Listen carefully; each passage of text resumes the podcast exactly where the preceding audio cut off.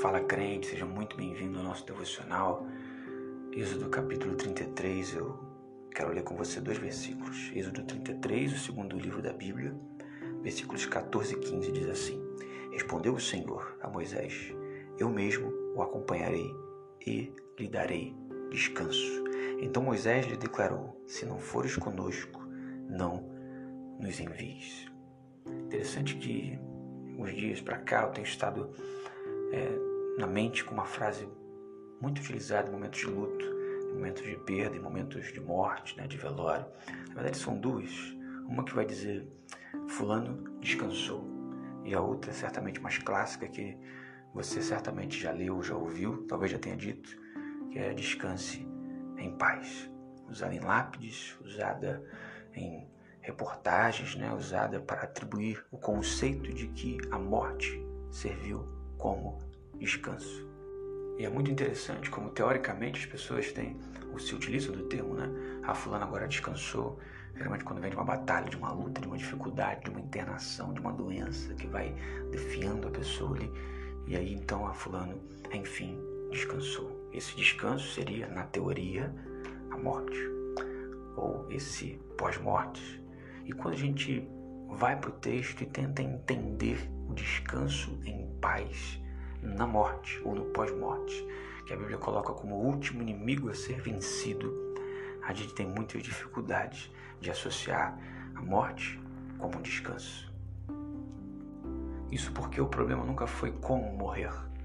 A problemática da morte só está para quem fica. Já parou pensar nisso?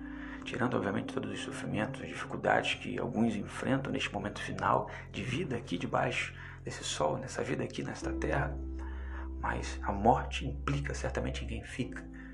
O que modifica de fato a nossa vida eterna ou não, não é como morremos, e sim como vivemos. É interessante que esse texto, apesar de não falar sobre morte, no sentido físico, ele fala já sobre a morte espiritual, porque Deus não basta o povo que estava de forma caminhando de forma obstinada, diz Moisés: Eu vou te acompanhar, vou continuar contigo e te darei descanso. Mas esse povo é obstinado, eu não caminho mais com eles.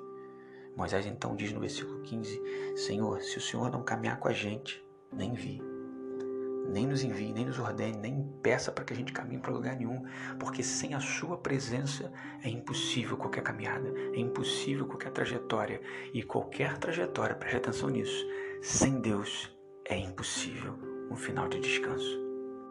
Para que se tenha compreensão de um descansar em paz, precisamos ter o Deus da paz que excede todo entendimento e crer que Ele de fato foi e preparou morada. A gente então não deve, não precisa turbar o nosso coração e sim crer em Deus, crer também nele e crer que existem moradas preparadas para aqueles que colocam Deus no caminho, na trajetória que se recusam a continuar o trajeto sem a presença de Deus, que se recusam a continuar a caminhada sem a presença de Deus, que se recusam a viver uma vida onde Deus não se faça, onde o autor da vida não se faça presente.